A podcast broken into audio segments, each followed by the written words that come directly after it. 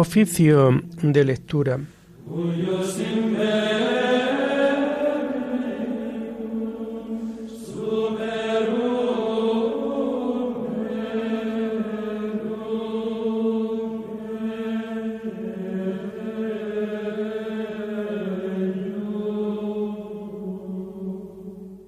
Comenzamos el oficio de lectura de este viernes 28 de julio del año 2023 Viernes de la decimosexta semana del tiempo ordinario.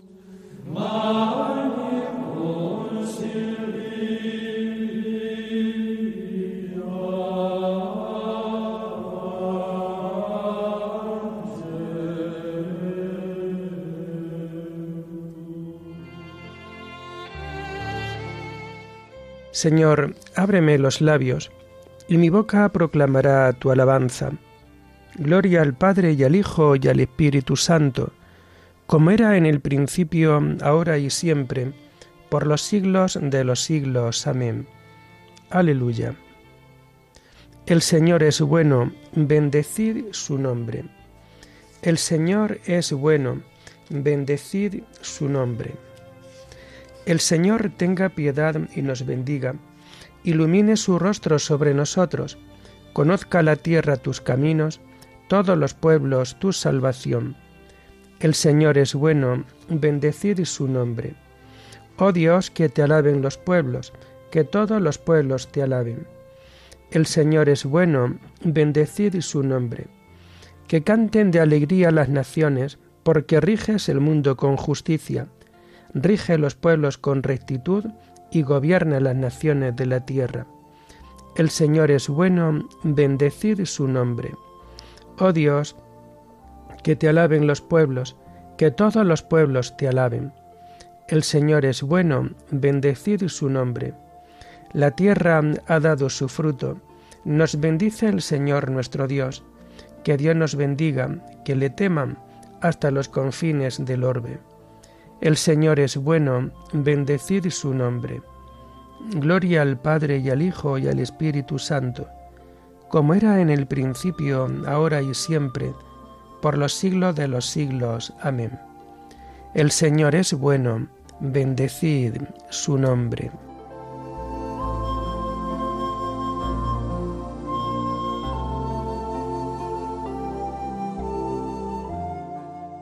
Tomamos el himno de las laudes del viernes de la cuarta semana del Salterio y que encontramos en la página 1072. Eres la luz y siembras claridades.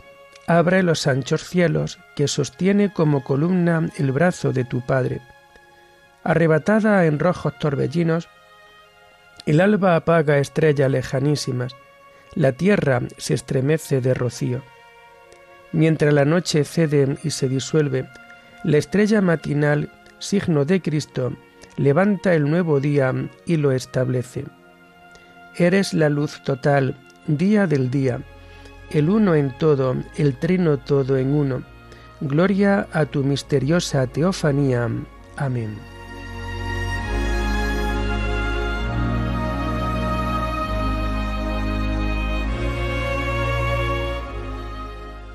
Tomamos los salmos del oficio de lectura del viernes de la cuarta semana del Salterio y que encontramos a partir de la página 1069. Dios mío, no te cierres a mi súplica, pues me turba la voz del enemigo. Dios mío, escucha mi oración, no te cierres a mi súplica, hazme caso y respóndeme, me agitan mis ansiedades. Me turba la voz del enemigo, los gritos del malvado. Descargan sobre mí calamidades, me atacan con furia. Se me retuercen dentro las entrañas, me sobrecoge un pavor mortal, me asalta el temor y el terror, me cubre el espanto. Y pienso, ¿quién me diera alas de paloma para volar y posarme? Emigraría lejos, habitaría en el desierto. Me pondría enseguida a salvo de la tormenta, del huracán que devora, Señor, del torrente de sus lenguas. Gloria al Padre y al Hijo y al Espíritu Santo, como era en el principio, ahora y siempre, por los siglos de los siglos. Amén. Dios mío, no te cierres a mi súplica, pues me turba la voz del enemigo.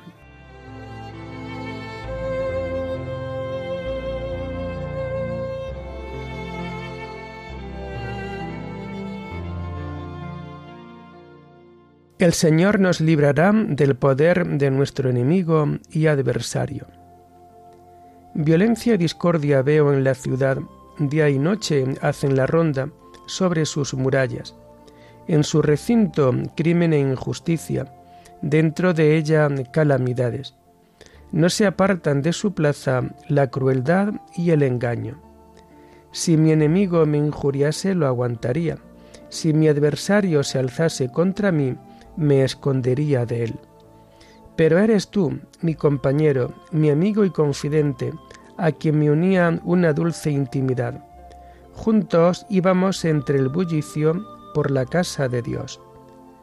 Gloria al Padre y al Hijo y al Espíritu Santo, como era en el principio, ahora y siempre, por los siglos de los siglos. Amén. El Señor nos librará del poder de nuestro enemigo adversario.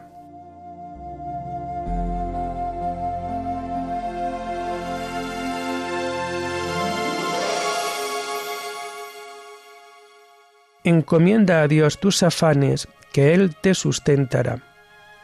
Pero yo invoco a Dios, y el Señor me salva. Por la tarde, en la mañana, al mediodía, me quejo gimiendo. Dios escucha mi voz su paz rescata mi alma de la guerra que me hacen, porque son muchos contra mí. Dios me escucha, los humilla, el que reina desde siempre, porque no quieren enmendarse ni temen a Dios.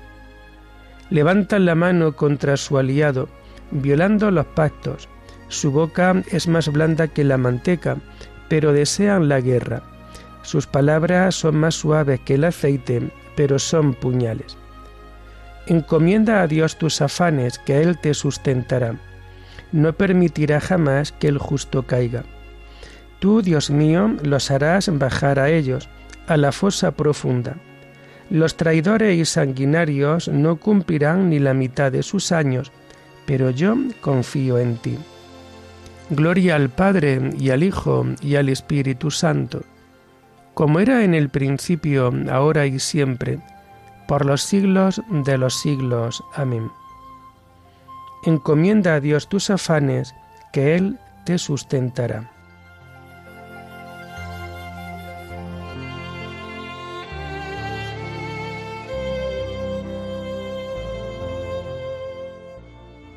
Hijo mío, haz caso de mi sabiduría, presta oído a mi inteligencia.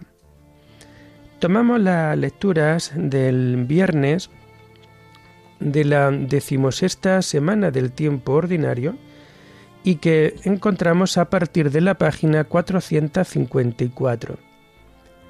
La primera lectura está tomada de la segunda carta a los Corintios. La esperanza de la casa celestial, el ministerio de la reconciliación. Hermanos, es cosa que ya sabemos. Si se destruye este nuestro tabernáculo terreno, tenemos un sólido edificio construido por Dios, una casa que no ha sido levantada por mano de hombre y que tiene una duración eterna en los cielos. Y de hecho, por eso suspiramos por el anhelo de vestirnos encima la morada que viene del cielo suponiendo que nos encuentre aún vestidos, no desnudos. Los que vivimos en tienda suspiramos bajo ese peso, porque no querríamos desnudarnos del cuerpo, sino ponernos encima el otro, y que lo mortal quedara absorbido por la vida. Dios mismo nos creó para eso, y como garantía nos dio el Espíritu. En consecuencia, Siempre tenemos confianza, aunque sabemos que mientras sea el cuerpo nuestro domicilio, estamos desterrados lejos del Señor.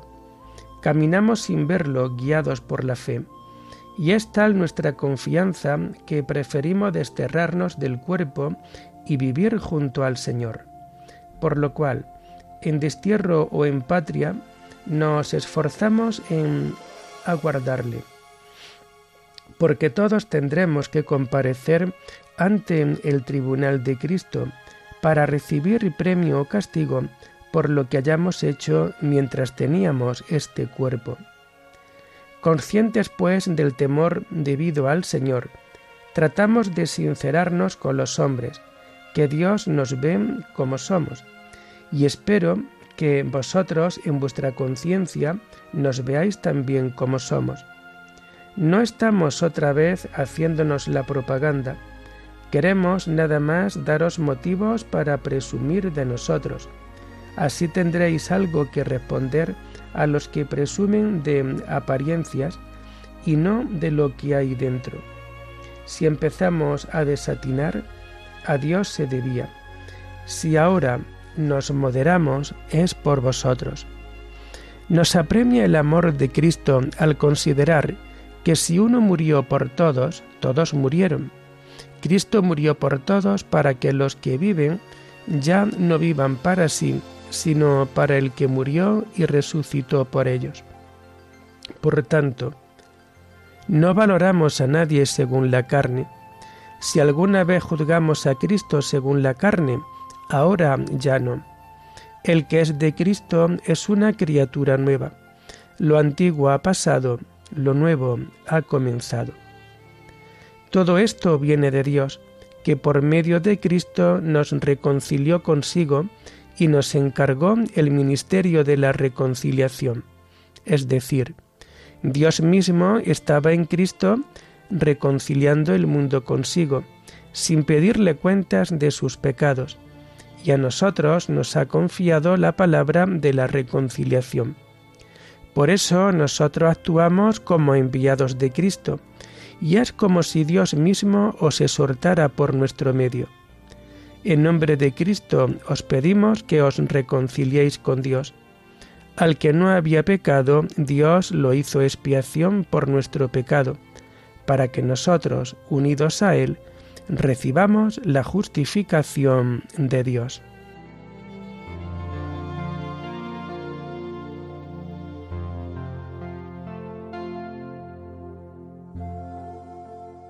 Dios por medio de Cristo nos reconcilió consigo y nos encargó el ministerio de la reconciliación. Dios no perdonó a su propio Hijo, sino que lo entregó por todos nosotros, y nos encargó el ministerio de la reconciliación.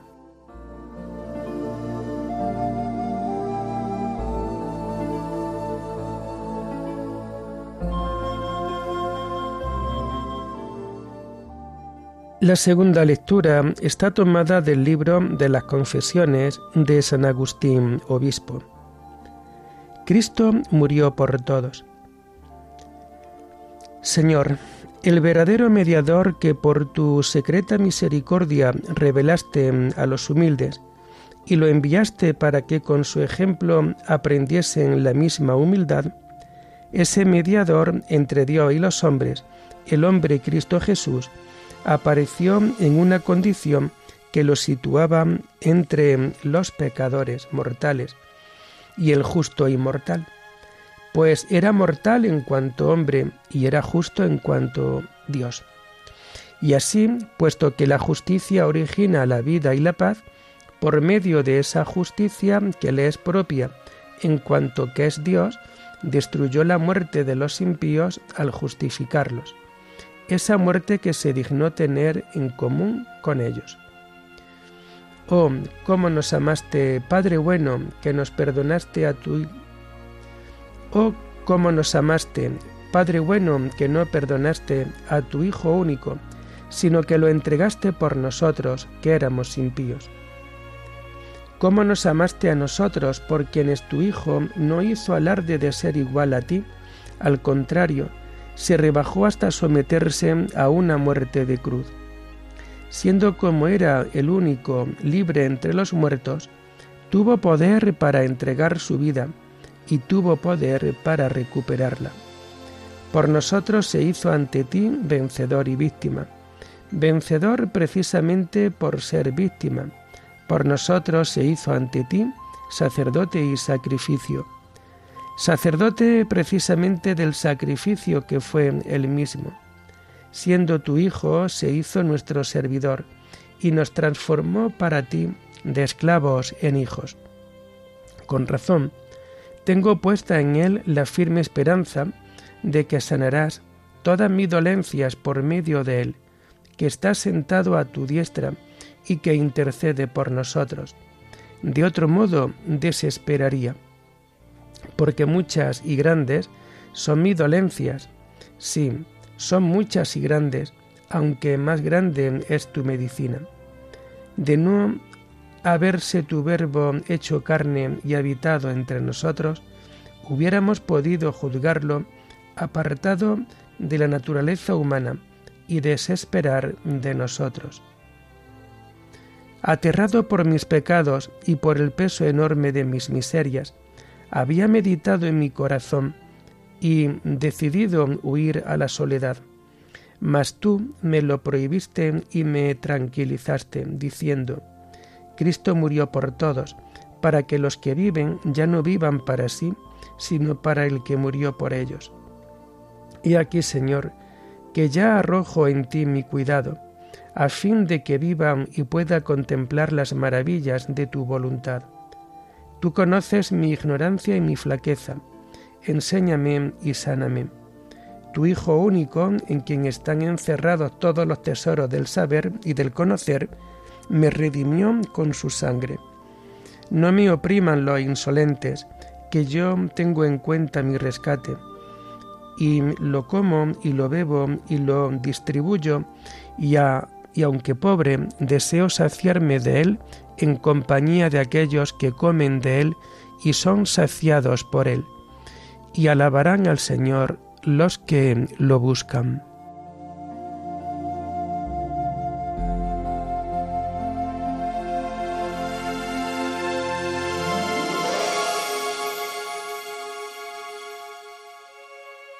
nos apremia el amor de Cristo al considerar que Cristo murió por todos, para que los que viven ya no vivan para sí, sino para el que murió y resucitó por ellos. Dios no perdonó a su propio Hijo, sino que lo entregó por todos nosotros, para que los que viven ya no vivan para sí, sino para el que murió y resucitó por ellos. Oremos. Muéstrate propicio con tus hijos, Señor, y multiplica sobre ellos los dones de tu gracia, para que encendidos de fe, esperanza y caridad, perseveren fielmente en el cumplimiento de tu ley. Por nuestro Señor Jesucristo, tu Hijo, que vive y reina contigo en la unidad del Espíritu Santo, y es Dios por los siglos de los siglos. Bendigamos al Señor. Demos gracias a Dios.